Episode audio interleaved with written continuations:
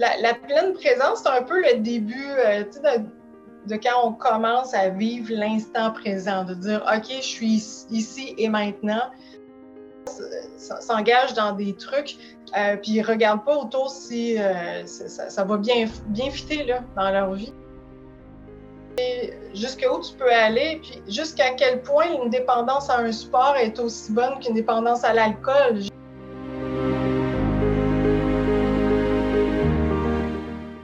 Bienvenue à Courageusement Humain, le podcast qui permet d'ajouter une bonne dose d'humanité dans tout ce qui touche la performance. Tu sais, cette recherche de performance qui donne la sensation d'être sans cesse engagé dans une course contre la montre. Être courageusement humain, c'est cesser de fonctionner sur le pilote automatique. C'est sortir de cette course effrénée qui t'amène à choisir entre t'épanouir au travail ou dans ta vie personnelle. Apprendre à être courageusement humain, ça commence maintenant.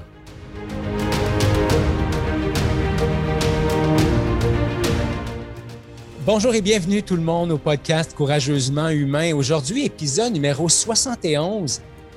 Et c'est une grande première.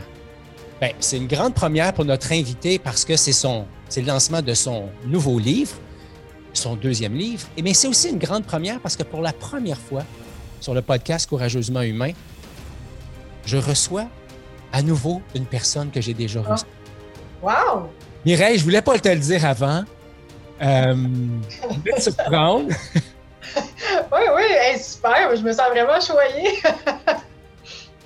tu l'es. En fait, euh, c'est un concours de circonstances. Il y avait quelque chose de planifié pour que euh, sois comme la deuxième à vivre cette expérience-là, mais le lancement du sommet courageusement humain fait en sorte que euh, mon bel ami Robert, qui est aussi mon acolyte dans le projet, ne pouvait pas se libérer.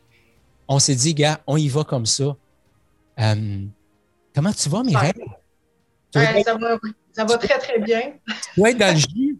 oui, non, je ne suis pas dans le jus, j'aime pas l'expression parce que je trouve que c'est le fun d'être occupé, puis d'être dans l'action. Et c'est ce que je fais depuis plusieurs semaines. Puis je te dirais que c'est comme un espèce de marathon que j'ai vécu depuis le mois de janvier, de finaliser mon deuxième livre que tu viens de dire, euh, Méditation sportive, euh, de faire les corrections, tout le peaufiner, s'assurer que tout est correct, le sortir, faire euh, une tournée média je pense que je suis vraiment choyée euh, d'avoir aussi cette belle réception-là euh, des gens et des médias. Oui, tout à fait. Je, sais très bien dans quoi tu es. Mon livre vient d'arriver chez l'imprimeur. Il va sortir dans les prochaines semaines.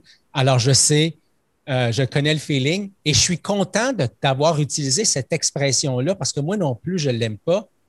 Et je trouvais que c'était une belle. Je ne m'attendais pas à la, à la réponse que tu m'as fait, mais je trouve qu'il y a un lien magnifique avec le titre de ton livre qui s'appelle Méditation sportive.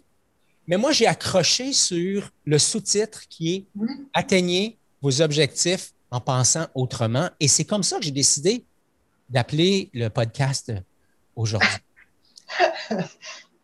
j'ai envie de te lancer cette question-là qui n'était même pas prévue, mais qui émerge. Comment tu t'y es pris différemment cette fois-ci pour écrire le deuxième livre? Parce que j'imagine que tu n'as pas juste écrit le livre à partir de ta de ta tête que tu as voulu, euh, comme tu avais fait l'autre fois, aussi maximiser le l'intégration aussi dans ton expérience? Mais écoute, euh, c'est drôle que tu aies accroché sur le, sous-titre Atteignez vos objectifs en pensant autrement, parce que tu sais quoi? Le livre est parti de cette phrase-là. Mm.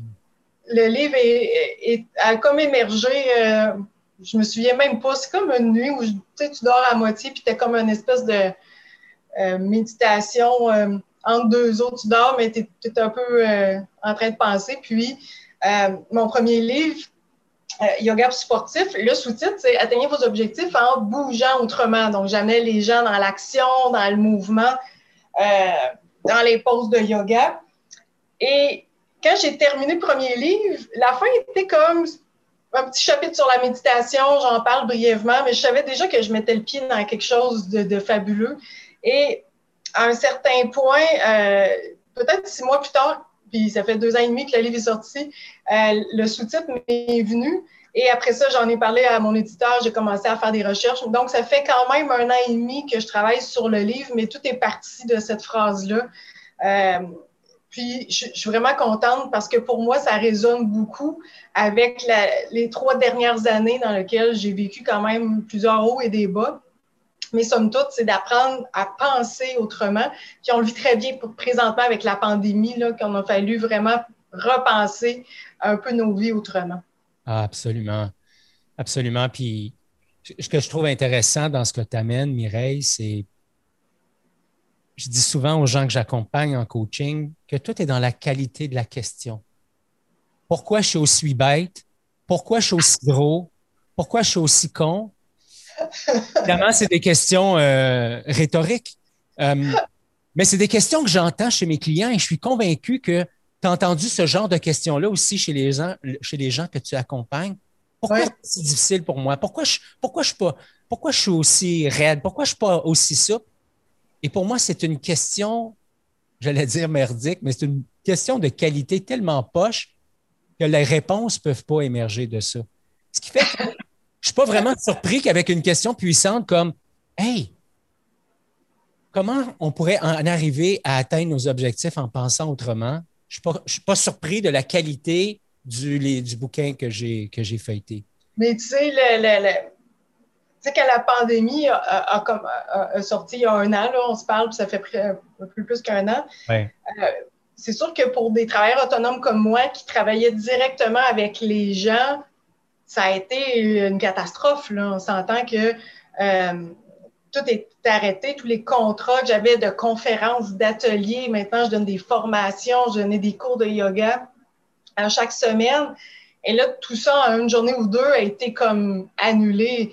Et c'était même pas. Euh, la majorité des trucs n'ont pas été repris encore, puis je pense que certains ne verront jamais le jour euh, ultimement. Et c'était pas facile, tu sais. Moi, j'ai fait, bon, OK, euh, pendant quelques jours, j'étais vraiment désemparée, puis je me disais, bon, OK, je m'en vais où avec ça? Et à un certain point, euh, je me suis dit, ah, maintenant, si euh, ce moment de pause, parce que là, je me suis retrouvée comme tout le monde chez moi avec les enfants, puis, à revoir sa vie un peu, je me suis dit, ah, tiens, si ce moment de pause-là euh, m'obligeait pas à finir mon livre, parce que j'avais déjà commencé, mais je le faisais à travers plein de trucs. Euh, donc, quand ça, ça a fini par se placer dans ma tête, disant Ah, ben, tu sais quoi, maintenant, ben, je vais avoir du temps pour le finir, mon livre, euh, c'est devenu plus positif, je te dirais. Ça m'a vraiment fait rebondir aussi. Hmm. J'ai été surpris de voir une préface de Patrice. Ah oui? Que je connais pas, euh, que je savais pas que tu connaissais. Euh, Comment t'en es arrivé à. Parce que moi, l'histoire de, celui qui a écrit ma préface, c'est comme. C'est une, histoire en soi. Fait que je me suis dit, j'aimerais ça connaître un peu l'histoire derrière. Comment, Patrice en est arrivé à écrire la préface de ton dernier livre? Ben, tu sais, des fois, il y, a, des événements, il y a une chronicité dans la vie, puis on ne sait pas pourquoi certaines choses se placent. J'avais eu la chance de rencontrer Patrice dans les salons du livre euh, parce qu'il avait sorti des livres en même temps que moi. Donc, pour le livre 1, j'avais fait le salon du livre de Montréal et de Québec. Et euh, on m'avait mis en, contact avec lui, j'avais parlé. il, y a, mon livre 1, justement. Puis, euh, je ne le connais pas personnellement, c'est certain. Par contre, euh, j'avais vraiment eu euh, une énergie intéressante de voir que souvent, quand il était euh, dans, dans, des rencontres, dans des entrevues, il parlait du sport, mais qui fait aussi, qui faisait de la méditation, puis qui, qui était très à l'écoute de voir un équilibre dans sa vie avec sa famille, ses entraînements, tout ça. Donc, moi, ça m'interpellait beaucoup. Et je te dirais que J'étais en train d'écrire le livre 2 euh, dehors, c'était plus tranquille. J'étais dehors, je, regardais la nature, euh, mes, mes poulettes, euh, j'ai quatre petites poules euh, qui, qui, qui, étaient là. Puis j'étais comme dans un moment présent, puis ça a émergé en moi. Je fais Ah, si je dois demander à quelqu'un d'écrire ma préface, c'est Patrice. Puis écoute, j'ai pris le temps un instant, puis là, j'ai pris spontanément mon téléphone, puis j'ai écrit. Donc, euh, c'était vraiment, euh, je me suis lancée comme ça. Bien, finalement, si on parle comme l'été dernier, puis euh, on n'avait pas discuté euh, plus longuement. Il m'avait envoyé un thumbs up, puis euh, ça avait resté sur la glace. Et finalement, le livre est sorti plus tard. Moi, mon livre était censé sortir à l'automne, mais avec le, la, la, résurgence de la COVID, tout ça, on a décidé d'attendre un moment plus propice. Donc là, euh, je lui ai réécrit, puis il a, accepté de lire le livre en avance. Puis euh, je lui avais donné carte blanche. J'ai écrit, j'ai dit Écoute, tu connais, euh, tu, connais la clientèle parce que je m'adresse à des sportifs.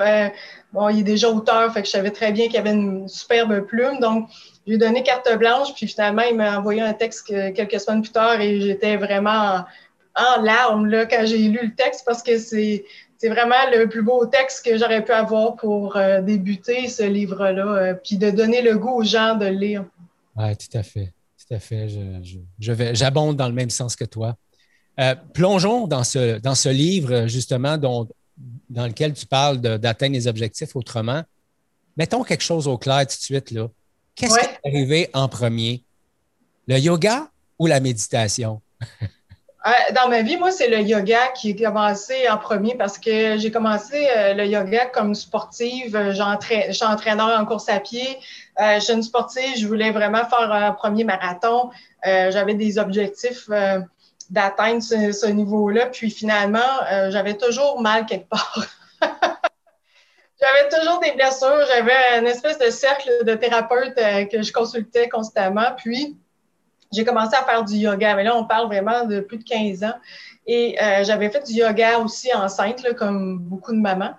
Euh, par contre, euh, d'inclure du yoga, pour moi, ça a été vraiment très bienfaiteur au niveau physique. Puis je te dirais que souvent, les gens embarquent dans cette espèce de bébite-là. Tu sais, le yoga, ils ne savent pas trop c'est quoi, mais des fois, c'est leur dernier recours. Des fois, c'est pour des raisons X, Y, là, physiques ou d'anxiété, peu importe.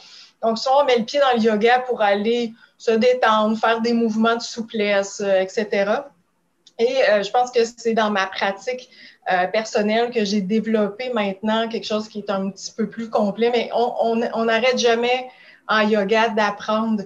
je commence une formation là, de, de, 300 heures en yoga pour sportifs d'une sommité aux États-Unis dans le domaine de l'enseigne à des joueurs professionnels. Mais euh, c'est fou en réalité. Les gens souvent commencent le yoga pour le mouvement. Après ça, ils découvrent la méditation, découvrent euh, d'autres choses. Puis c'est ce que je voulais amener dans ce livre-là, le livre 2. Euh, de dire aux gens, oui, vous savez, le yoga, c'est bon pour s'étirer, pour faire du stretching, mais il y a autre chose aussi. Pour les puristes.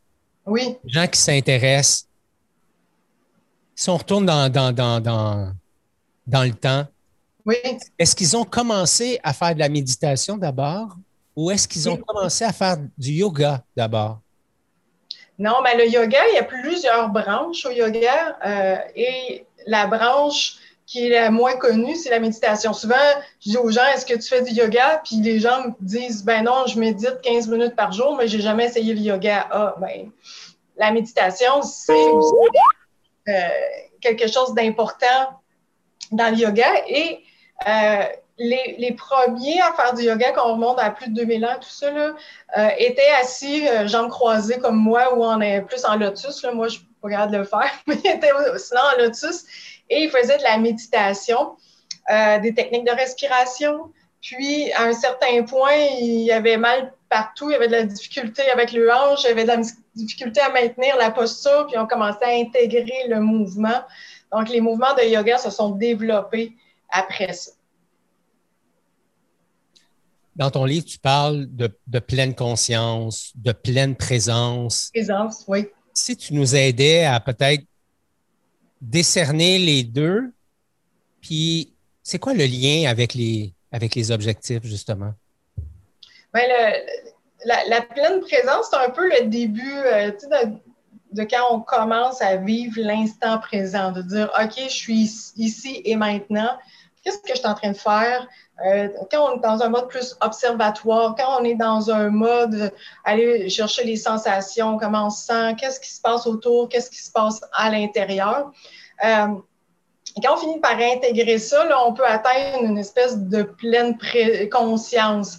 La pleine conscience, elle a été vraiment un terme euh, euh, vraiment mindfulness, ça vient vraiment d'une traduction euh, qui est utilisée. Par contre, c'est aussi une autre façon, une autre branche. c'est souvent une forme de méditation bien précise qui est enseignée, entre autres, dans une école aux États-Unis. Donc, quand on, se rend compte, écoute, euh, c'est drôle parce que j'ai essayé de démêler tout ça euh, au départ en allant lire des textes, en, allant consulter des grands sages, etc. Et je me suis rendu compte à quel point c'était compliqué. c'est très complexe parce qu'en plus, la méditation, entre autres, elle vient de vie, de plein, plein de courants de pensée, euh, que ce soit chez les taoïstes, dans certaines religions, euh, dans, dans, certains euh, arts martiaux, dans le tai chi, le yoga. Bon, ça vient vraiment de plein de formes et chacun a comme sa façon de faire.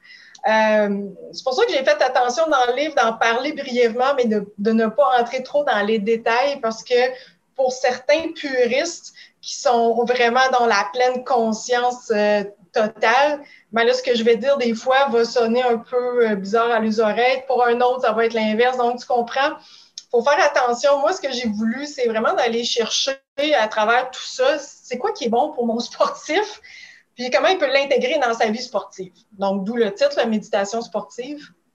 Donc, au-delà de dire quel type de méditation tu fais, bon, euh, ça peut aller selon les jugements ou les valeurs, mais regarde, essayez de pratiquer la pleine attention, l'attention, l'instant présent.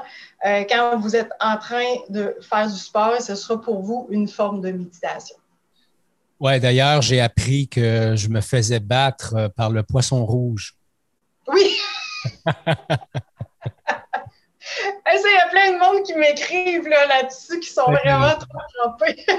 Parce que c'est vrai, notre attention maintenant, en 2021, est, vraiment alourdie par euh, le constant, la, constante publicité vers laquelle on est projeté, la constance à toujours faire 10 000 trucs en même temps. On veut toujours optimiser son temps. Oui, c'est correct, mais des fois, c'est trop. Donc, euh, je sais, là, je suis une maman, j'ai deux ados. Donc, euh, tu sais, d'essayer de partir un lavage, un repas, puis euh, de gérer ses courriels en même temps que blablabla. On fait tout ça.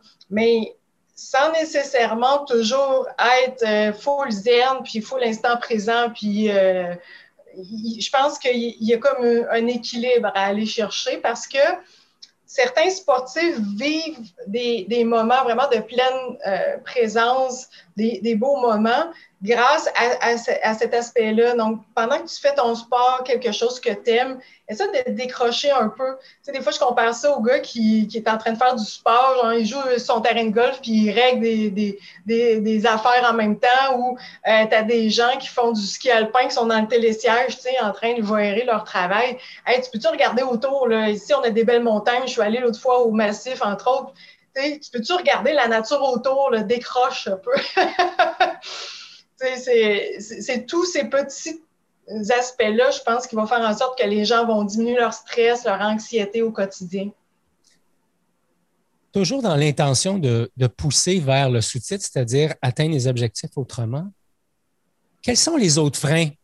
Tu à, à, la blague, avec le, poisson rouge, on a parlé du frein de l'attention, qui devient un facteur qui, qui nuit justement à l'atteinte de mes objectifs ou qui fait en sorte que je reste dans les mêmes bons vieux patterns d'antan puis que je me, je me brûle à la tâche. Quels sont les autres freins que tu as identifiés que nos auditeurs, euh, celui qui écoute, auraient avantage à entendre? Bien, euh, j'en parle au début, un moment donné, je dis, bon, les gens, souvent, ont la tendance à dire, j'ai pas le temps, hein, comme tantôt tu me disais, tu es dans le jus. Bon, le, le, pas le temps, là, à quelque part, on le sait, là, on doit chacun prendre soin de soi sinon un, jour, ça, nous rattrape. Et euh, le temps, tu sais, moi, souvent, je dis cinq minutes de yoga ou de méditation par jour, euh, c'est important. Donc, si tu n'as pas cinq minutes dans ta journée, revois ta vie, là, parce que c'est clair qu'il y a des cinq minutes que tu peux aller chercher à plusieurs euh, endroits. Euh, l'autre truc aussi, souvent, je trouve que on vit dans une constante recherche euh, d'objectifs, de toujours en faire plus. Et dans le livre, je ne sais pas si tu as vu, mais j'ai identifié un, outil donc, que j'ai développé pour dire aux gens, si vous voulez vous, vous dépasser, trouver des objectifs, euh, utilisez mon petit acronyme pour vous aider. Euh, puis ça, ça va vraiment vous permettre de peut-être penser autrement à votre vie sportive parce que le but, là, c'est pas toujours d'en faire plus. je fais un demi-marathon, je fais un ultra, je fais quoi? Après ça, tu sais, ça n'a plus, plus de sens, ça n'a plus de limite. Et euh, d'avoir des objectifs plus précis, qui sont plus près de notre réalité, plus en équilibre, je pense que ça va faire en sorte que les gens vont être beaucoup plus harmonieux dans leur pratique, puis vont avoir beaucoup plus de plaisir aussi. Oui, tout à fait. Euh, effectivement, ton acronyme temps est, vraiment génial. Et ce qui me, ce qui m'interpellait dans, l'acronyme, c'est tout l'espace qu'il y avait à l'écologie. À l'écologie, à mon écosystème, à mon écologie, à l'écologie de ma famille, de mon temps. Euh, euh, réflexion par rapport au stress, je trouvais ça vraiment, euh, vraiment très intéressant. Dans le livre aussi, tu parles et on n'est pas juste en train de parler aux, sportifs, dans le fond. Ça s'applique à, tout le monde, mais tu utilises, puis là, je vais regarder mes notes, je veux juste être sûr de ne pas l'escamoter. tu parles du passionné harmonieux versus le passionné obsessif. Je ne sais pas où je me suis reconnu, mais je, trouvais que cette distance, cette, distinction-là, Mireille, elle est, euh, à mon avis, très intéressante à, à faire parce que elles permettent d'être conscient de la fine ligne qu'il y a entre je le fais pour les bonnes choses et je ne le fais pas pour les bonnes choses, ou je suis dans une intensité débordante et, pas, euh, euh, en anglais on dit sustainable, mais qui ne peut pas perpétuer pendant, pendant, pendant une longue période. Donc, si tu nous parlais de ces deux euh, passionnés-là. Ça, c'est drôle parce que c'est, entre autres, avec un des, jeunes chercheurs au doctorat à l'Université, moi, je ne vais pas me tromper, là, je pense que c'est l'Université du Québec à Montréal, l'Université de Montréal. Je me trompe à, chaque fois. Excuse-moi. mais il y a vraiment des recherches qui se font, entre autres à Montréal, dans un, groupe euh, sur lequel on, travaille sur les sportifs. On essaie d'étudier le sportif sur la version psychologique. On les étudie euh, à la loupe. Et euh, ah oui, c'est le docteur Valran à Montréal qui travaille là-dessus. Puis, on fait vraiment des publicités, des publications sont connues au niveau mondial. Et ils, ont fini par décrire deux types de, sportifs. Puis, comme tu dis, ça peut s'appliquer à la vie en, en général, pour vraiment élargir un peu la discussion. Donc, le sportif harmonieux qui va être vraiment plus dans, euh, ben, je fais du sport pour le plaisir, pour me dépasser, mais je respecte mes limites et euh, je, respecte aussi les gens autour de moi, comme tu disais tantôt, l'écologie autour. Euh, ces gens-là sont vraiment plus capables d'avoir cette souplesse-là de l'esprit, un terme que finalement, quand j'en ai parlé, elle fait Oh, wow! c'est vraiment, c'est super ton terme, tu sais, euh, la souplesse de l'esprit de dire Tu sais quoi, aujourd'hui, j'ai pas pu m'entraîner, mais mon fils est malade, puis je l'ai amené à l'hôpital, puis tu vois, ça ne cadrerait pas dans mon univers aujourd'hui, et c'est correct comme ça. Tandis que le, euh, le sportif qui va être beaucoup plus euh, pas, dans l'harmonie, mais dans l'obsession d'atteindre un objectif, puis obsession au détriment de sa santé, de sa vie et de celle des autres. Euh, puis, comme tu dis, là, ça peut s'étendre à d'autres objectifs si quelqu'un travaille trop, etc. Mais euh, du point de vue sportif, certains, des fois, s'engagent dans des trucs, euh, puis ils ne regardent pas autour si ça, va bien, bien fitter là, dans leur vie. Et euh, le sportif, euh, comme tu dis, qui veut atteindre des objectifs, s'ils ne sont pas nécessairement en harmonie, puis ça devient une obsession, un peu comme l'alimentation peut devenir une obsession, etc. Mais ultimement, euh, ça va être très difficile de tenir ça dans le temps.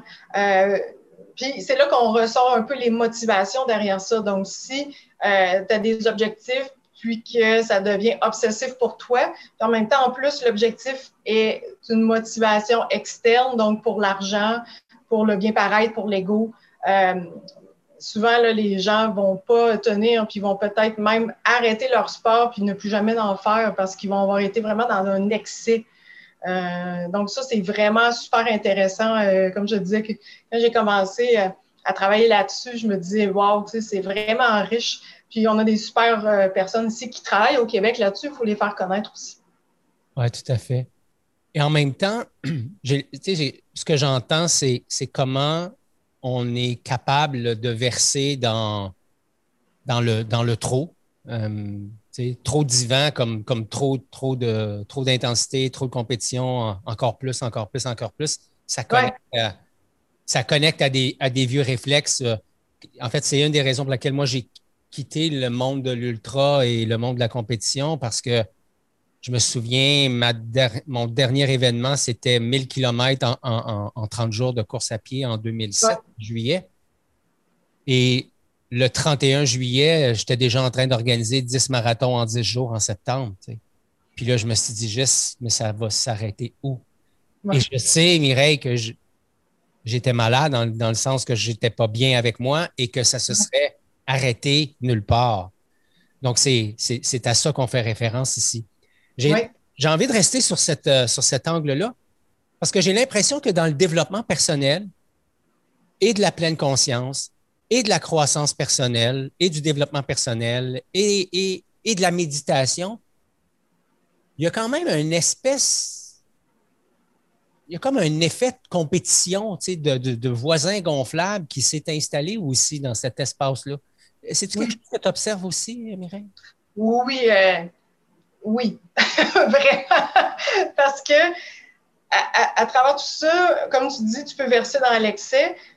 Puis il y, en a partout. Le sportif excessif euh, qui, le fait pour les mauvaises raisons. Puis en plus, euh, que ça devient euh, difficile à gérer dans sa vie. Euh, la même chose, puis même si je prends la pratique du yoga, si quelqu'un viendrait me voir et me disait je fais 10 heures de yoga par jour, je dirais mais c'est pas bon non plus, tu sais, euh, c'est dans l'excès. Euh, dans, dans, tout ça, là, je te dirais que l'équilibre, c'est un mot qui est vraiment trop utilisé. Là. Je sais qu'il est galvaudé, que tout le monde utilise constamment.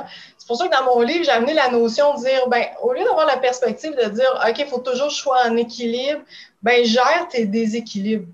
Gère les moments de la vie où ça devient difficile parce que tu dois t'occuper d'un enfant malade, parce que tu dois t'occuper d'un parent, d'un décès, un, divorce, tout ça. Alors, souvent, les gens vivent de gros déséquilibres et d'avoir des outils comme la méditation, le yoga, la pleine présence vont les aider dans euh, ce développement-là. Ça ne veut pas dire que ça va être plus facile, ça ne veut pas dire que tu ne seras plus jamais triste. C'est pas ça. C'est pas l'ingrédient magique. C'est pas une baguette magique.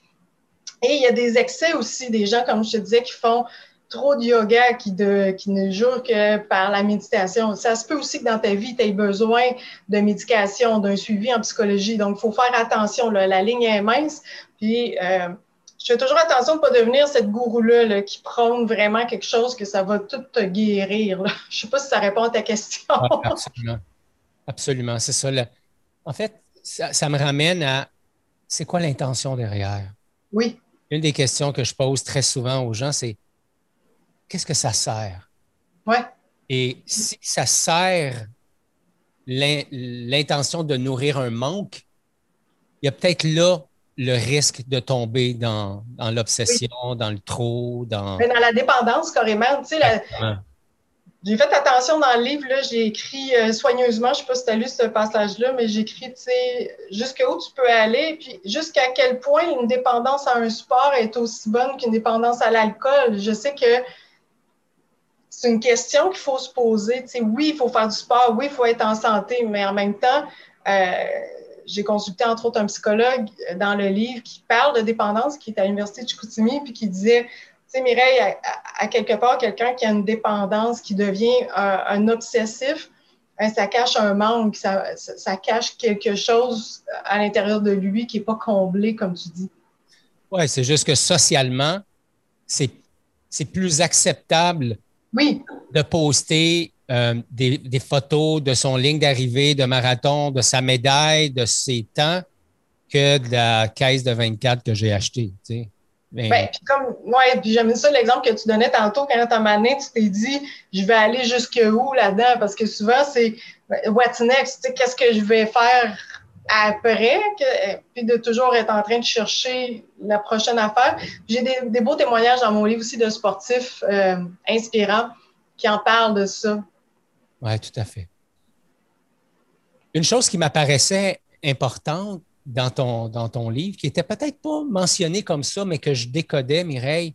J'aimerais ça qu'on en discute ensemble. C'est, c'est la notion de servir le corps ou d'avoir le corps à notre service. Cette espèce de distinction qu'il y a entre je prends soin de mon corps et je me place au service de mon corps, sachant que c'est mon véhicule de, de, de, d'incarnation euh, dans, dans, dans, dans, cette vie, si jamais vous croyez au fait qu'il peut y avoir plusieurs vies. Et en même temps, je sais qu'une partie de ma vie, mon corps m'a servi. En fait, j'en ai abusé. Oui. J'ai eu une relation amour-haine avec mon corps et j'ai l'impression qu'à travers tes deux livres, c'est quelque chose que tu visites sans le nommer de façon explicite. Oui, ben, je trouve ça intéressant ce que tu dis parce que oui, euh, des fois, je dis le 5 minutes que je te dis tantôt de yoga, de méditation par jour, si ça peut servir quelqu'un à juste se poser la question comment je vais aujourd'hui? Tu sais, il n'y a personne d'autre qui va te le demander souvent. Là. Euh, puis, tu sais, Ghislain, c'est drôle parce que j'aime ton, ton, parallèle entre euh, le corps parce que souvent, on en abuse. Les sportifs, ils veulent en faire toujours plus, comme on vient de dire et ils vont vraiment utiliser beaucoup les doctrines de no pain, no gain, euh, tout ça. Donc, il faut que ça fasse mal. Il faut tout le temps qu'il y ait, faut qu'il y ait toujours de la douleur. Il faut que ça soit toujours difficile.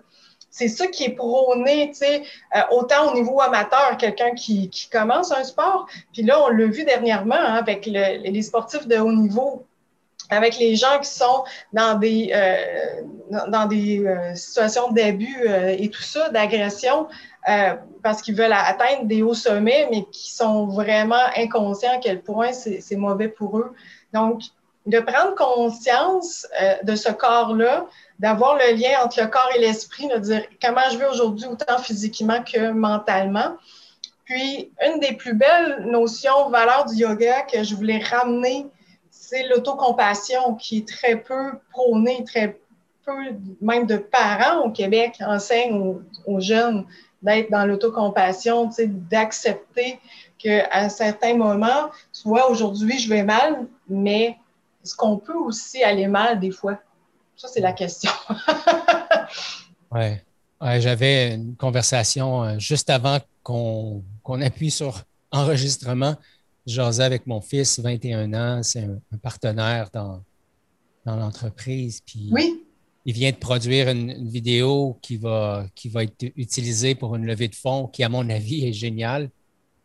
Et pour lui, c'est difficile d'en être fier parce que ce qu'il est en train de faire, c'est la comparaison entre son idéal de Steven Spielberg, genre, ish, et ce que lui il arrive à faire là où il est rendu dans son parcours. Tu Quand on pense à ça, a un an, il n'avait jamais ouvert un, logiciel de montage vidéo. En fait, y a huit mois, il n'avait jamais ouvert un...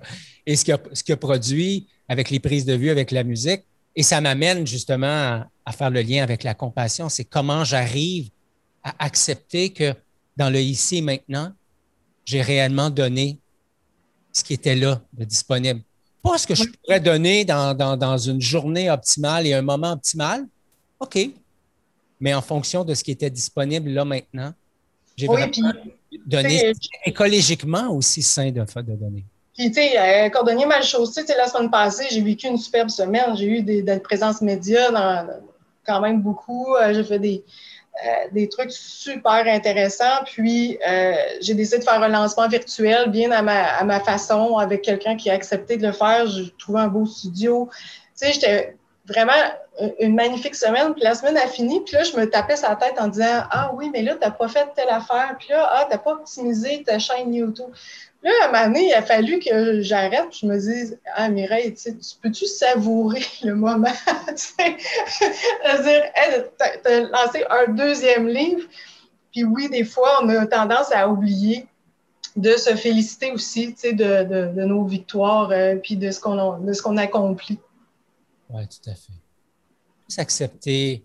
Puis, tu sais, souvent, ce que, moi, je vais m'offrir, c'est justement de l'autocompassion parce que c'est facile pour moi de me dire Hey, de quoi tu te plains?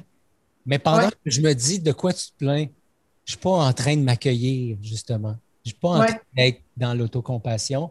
Et c'est vrai. C'est vrai c'est un, chemin qui n'est pas, qui est pas naturel pour nous parce que c'est tellement facile d'aller dans la critique sur soi. Bien, dans la critique sur l'autre aussi, mais dans la critique sur soi, c'est comme. Oui, puis, c'est drôle parce que beaucoup ont lu, euh, moi, j'ai mon Miracle Morning à moi, sais, j'ai ma routine du matin. Euh, puis là, en plus, il recommence à faire beau. Je fais même du yoga dehors, même quand il y a de la neige, hein, en passant. Je, vais faire mes salutations au soleil dehors, euh, au soleil, ou euh, avec mes petites poulettes qui me regardent un peu de travers le matin. Ils font Qu'est-ce qu'elle fait là? Et euh, maintenant, c'est dans ma routine aussi d'écrire 10 gratitudes. tu sais, prendre un crayon, juste écrire tu sais, de quoi je suis contente, à qui je veux, à qui je veux remercier aujourd'hui, qui je veux remercier, mes parents, ma famille, etc. Et ça, ça commence ta journée sur une note positive. Oui, tout à fait. Euh, dans ton livre, on parle, en fait, tu parles de surentraînement, de déséquilibre. J'aimerais ça, euh, comme on, arrive à la fin, là, parce que je vais être hyper respectueux de ton espace-temps. Euh, j'aimerais ça qu'on regarde quels sont les signes qui démontre que je suis en train d'en faire trop.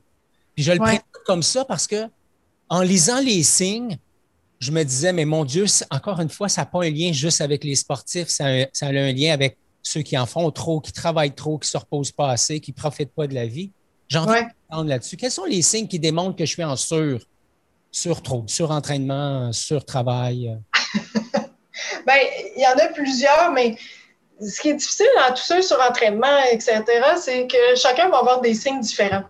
Donc, chaque personne, des centaines de signes là, qui peuvent être possibles, puis ça va se ça va être selon chaque personne que ça va ressortir. C'est sûr que les principaux, c'est vraiment euh, de se lever le matin puis d'être jamais reposé, euh, d'être toujours, euh, de, de se sentir toujours la tête euh, lourde. Il y a vraiment plein de trucs. Il y a aussi, moi, un des plus importants, c'est vraiment de ne plus avoir de plaisir, que ce soit au travail, en entraînement, etc. Donc, quand tu as perdu, euh, tu sais, puis je te dis pas que la vie est toujours plaisante. Moi aussi, j'aime pas laver ma poubelle de cuisine. C'est pas ça. Là. Mais tu sais, quand tu n'as plus cette motivation-là, tu sais, j'ai des gens des fois qui me disent Ah, euh, on est dimanche, euh, pas autant demain, tu sais, on recommence à travailler. Puis là, tu es comme, ben voyons, moi, j'ai hâte de recommencer à travailler. J'aime ce que je fais. Tu sais, j'ai pris une semaine l'autre fois, puis euh, tu sais, j'avais hâte de retrouver mon monde, de donner des cours. Je carbure à ça. Fait que c'est sûr que si ton travail est détestable puis que tu es en dépression encore cinq ans parce que tu veux avoir, euh, je sais pas, euh, ton, fonds de pension, écoute, remets-toi en question. Ça ne fonctionne pas. Les gens qui comptent les jours, il me reste 100 jours à travailler. Donc ça, c'est triste. Puis c'est la même chose dans le sport. J'ai vu tellement de sportifs en surentraînement, puis là, toujours en train de chercher qu'est-ce qu'ils peuvent faire de plus. Amiral, qu'est-ce que je peux faire maintenant? Je veux courir plus vite, je veux courir plus longtemps, je veux. Là, ils sont tout le temps en train de chercher qu'est-ce qu'ils peuvent ajouter. Là, des fois, je fais comme si t'en faisais moins. ouais. Si t'en enlevais. si t'en enlevais. Puis là, écoute, cordonnier mal chaussé, là, on en a parlé dans ton premier podcast qu'on a fait ensemble, mais il y a trois ans, euh, j'ai commencé à développer des vertiges sévères. J'ai eu un problème au niveau de l'oreille, mais ça s'est traduit par ensuite par vraiment un problème, entre guillemets, d'épuisement. Donc, j'ai fait un burn-out, puis là, les gens font Ah, tu peux pas faire un burn-out, toi, t'es prof de yoga, t'es censé être la plus zen au monde. Mais non, parce que moi aussi, je travaillais trop les fins de semaine, les soirs, gérais les enfants, etc. Puis j'avais trop de chapeaux, je donnais des conférences, des cours, des ateliers, des cours en privé. Bon, j'avais trop de trucs, là. ça m'a obligé à faire le ménage dans tout ça. Donc, tu sais, pour les gens, moi, je pense que c'est vraiment d'être attentif à tous ces petits signaux-là. Moi, ça a été, comme je te dis, des vertiges. Pour une autre personne, ça va être, euh, il y a une amie à mon chum, je me souviens, elle, ça a été de, elle était plus capable de se lever le bras, elle était plus capable de bouger. Euh, puis, elle est allée chez le médecin, puis ils ont fait passer tous les tests, justement. Tu sais, on va passer des tests. Hein? Finalement, c'était était à bout, son corps, il ne pouvait plus avancer. Fait que souvent, notre corps va nous envoyer des signes. Puis à un moment donné, si on ne les écoute pas, ben, il va fesser vraiment fort. Moi, je me suis rendue, Justin a pu être capable de marcher. Hmm. On n'est pas obligé de se rendre là. C'est ça, ça, le message aussi. En parlant de fesser fort, c'est à ça qui sert le, bâton de baseball, dans le fond, c'est ça? Hein? Oui. J'adore le baseball, puis j'ai mon petit coin sportif en arrière quand tu peux voir. Donc, j'ai une dualité. Hein. Moi, j'ai le, côté yoga, puis j'ai le côté sportif. Donc, euh, c'est le fun parce qu'il y a une belle façon de travailler le yoga et la méditation pour devenir des meilleurs sportifs. oui, puis ce que je retiens de notre échange, euh, Mireille, c'est la notion de souplesse. Oui. Quand je suis allé, euh, puis j'en ai parlé, d'ailleurs, c'est le podcast numéro 44, si jamais ça vous tente ah. d'écouter. C'était le, podcast numéro 44. Celui-ci, c'est 71, fait que ça fait quand même un, petit bout de temps. Oui, oui. Moi, je suis allé en Inde pour faire ma formation de prof de yoga. Oui. Et, euh, si tu te souviens, j'ai eu une blessure, ce qui fait que je n'ai pas été en mesure d'être certifié rupture complète du tendon d'Achille. Oui. Et rapidement, dans les premiers jours où j'ai pu participer, je me suis rendu compte que mon manque de souplesse mentale se traduisait par un manque de souplesse dans mon corps j'adore ton parallèle parce que, tu sais, le yoga, c'est l'union entre le corps et l'esprit. Hmm. C'est très fort ce titre-là, yoga, union entre le corps et l'esprit. Parce que si la tête ne va pas, le corps va suivre. Et inversement, si le corps ne va pas, la, tête va suivre. Donc, quand j'introduis la souplesse, c'est autant la souplesse physique, mais la souplesse euh, au niveau mental. Est-ce que j'ai cette souplesse-là de l'esprit, de me moduler aux événements, de, d'être positif, euh, d'y voir, d'être dans l'action? Tu sais, je me suis rendu compte dans la pandémie que ceux qui s'en sortent plus fort, c'est ceux qui sont restés dans l'action et positifs. Absolument. Mireille, je te garderai encore un sacré bout de temps. Euh, ah, moi, j'aime ça aussi partager avec toi, Ghislain. Écoute, euh, si tu cherches une co-animatrice un jour, tu me le diras. Écoute, on pourrait faire quelque chose avec ça. En tout cas, j'ai une couple de projets. On n'a pas eu la chance de se parler parce que la pandémie est arrivée. Mais si tu te souviens, l'année passée, on s'était dit qu'on prendrait un moment pour échanger. C'est encore là pour moi. Et je compte bien, euh, en tout cas, j'espère bien faire ça cet été si euh, les règles de distanciation euh, physique nous le permettent. ton livre, on le trouve où? Et les gens te, te retrouvent comment? Écoute, euh, c'est facile. Mon livre, ben, c'est sûr qu'il est disponible avec moi. les gens qui me connaissent, peut-être qui écoutent, qui me connaissent, je suis à Québec. Il est aussi disponible sur mon site Internet. Il est disponible dans toutes les librairies. J'ai même fait euh, des entrevues en Ontario, là, euh, partout dans la francophonie, dans toutes les librairies indépendantes, les Renauvries, les Archambault. J'ai même été faire quelques places en fin de semaine pour m'assurer que mon livre était là. je suis comme ça. Donc, mireillemassé.com, écoute, sur mireillemassé.com, tu trouves le lien, entre autres, vers, écoute, la pandémie, là, m'a poussé à développer un centre de yoga virtuel pour sportifs, mhm. unique encore dans la francophonie, dans lequel j'ai du matériel, écoute, vous pourriez faire du yoga toute, la journée, des capsules de cinq minutes jusqu'à des cours d'une heure. Euh, présentement, je donne des cours à chaque semaine. Euh, de mon studio que tu vois ici. Euh, pour tout le monde, je réponds aux questions, je te donne des modifications en cas de blessure, je te donne accès aux rediffusions. Alors, euh, je pense que je suis très généreuse et j'aime beaucoup travailler avec les gens. Et puis, écoute, je t'invite, tiens, es-tu prêt à relever un défi? Absolument. Je suis prêt. je, je, commence là, je vais t'inscrire, je t'invite. Le défi d'avril qui commence bientôt, le 1er avril. ça va être vraiment une préparation physique et mentale. Présentement, beaucoup de sportifs se cherchent, font comme Ah, il n'y a pas de course, euh, je ne sais plus trop quoi faire, je ne sais plus trop vers où m'en aller. Donc là, moi, je vais rassembler le meilleur de mes deux livres, puis je vais donner ça aux gens chaque semaine, des ateliers avec des petits euh, exercices à faire chaque semaine en yoga et en méditation, préparation physique et mentale. Génial. Mireille, merci encore une fois. Ça passe trop vite. Méga ben câlin.